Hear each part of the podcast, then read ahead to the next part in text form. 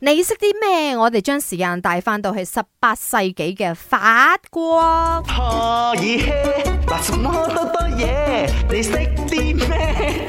咪你識啲咩啊？你識啲乜嘢？我嗰日真係因為睇咗一個 article，我就好好奇上網去揾嘅。點解佢哋有咁嘅裝扮嘅咧？講緊咧十八世紀嘅法國貴族人咧，嗰啲好阿 das 咧，屋企好有錢嗰啲咧，忘民忘滿貴族係啦，係覺得以下乜嘢嘅一個即係表現啊，即係你嘅樣嘅 appearance 就係代表靚咧。 OK，A 咧就係好似一張白紙咁白啦。頭先我否定咗啦，呢一個係我啊老作噶啦，係有有一排係嘅，但係係成個法國都係流行呢樣嘢咯。哦但係個流行個個指標個時間好短嘅，哦 OK B 咧就係冇眉毛，嗯一定係呢一個啦。如果你咁講點解嘅？ C 你面上有痣，因為我真係睇好多電影又好，睇到好多我冇呢一個畫面就係佢哋嘅面有痣嘅咯。我哋聽下佢嘅解釋係咩好唔好啊 OK，咪你識啲乜嘢？我係 Wendy，我嘅答案應該係痣啊，因為貴族啊嘛。嗯嚇如果面上有痣，比如講響眼角啊，有誒虎咩啊，啊勾人嘅痣，或者係虎咩嘴角上啊，性感啊，啊媚人痣啊嘛，所以我覺得答案應該係痣啊。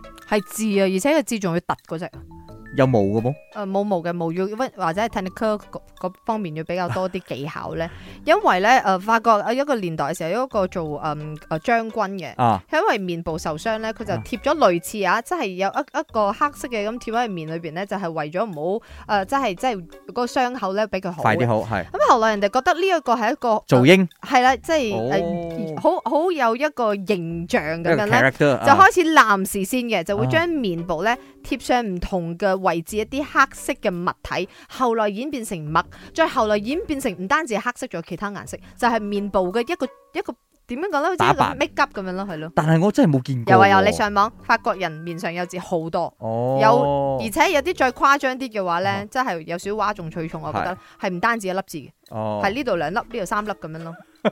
但係嗰個年代就覺得靚噶嘛。而家啊我，咁你而家全部係除痣啊，唉 o k 哎呢啲都唔係重點，重點係阿明，你我哋一齊嗌參雪咩？有咩可能？ 下個星期我哋大掃除，講真真咪好玩，拜。